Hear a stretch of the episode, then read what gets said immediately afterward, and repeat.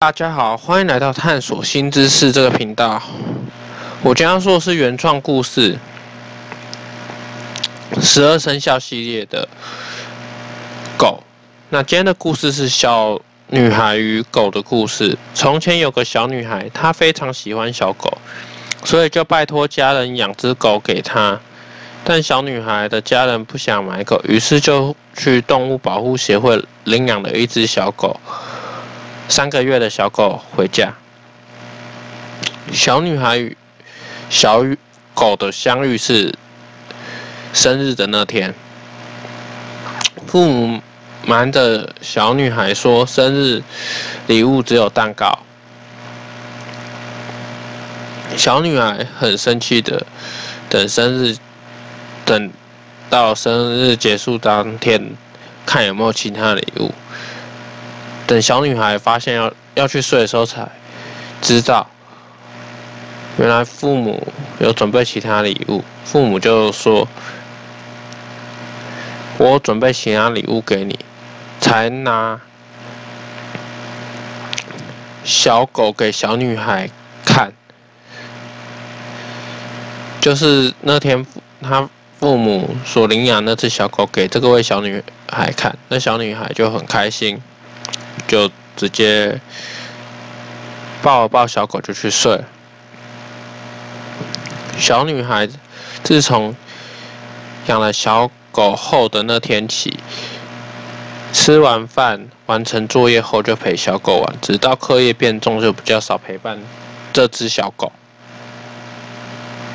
小女孩的家人也要小女孩抽空陪伴小狗，毕竟小狗年纪大。小女孩都说知道，继续忙自己的事情。直到有一天，小女孩带小狗去散步，差点被车撞的小狗把主人推开，小女孩才知道这是狗为自己挡了这台车。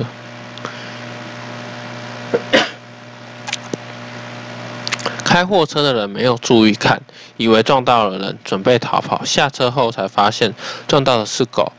不是人，就问这只狗没事吧？小女孩说：“要不是我的狗替我挡了这台车，现在的我早就死了。你害我的狗受伤，如果死了要怎么负责？”后来货车司机发现逃不掉，身旁许多人看，只好把小狗送到医院，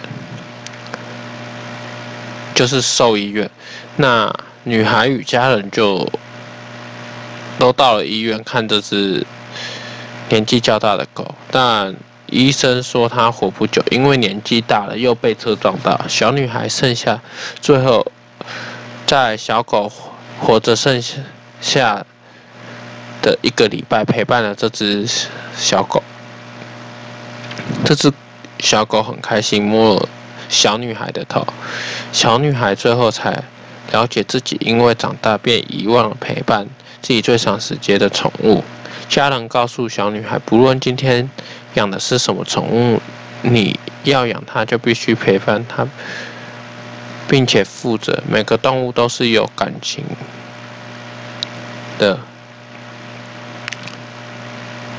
那小女孩自从这只小狗过世后，就再也没有养其他狗，觉得自己太不负责任，也时常去动物保护协会关怀其他的动物。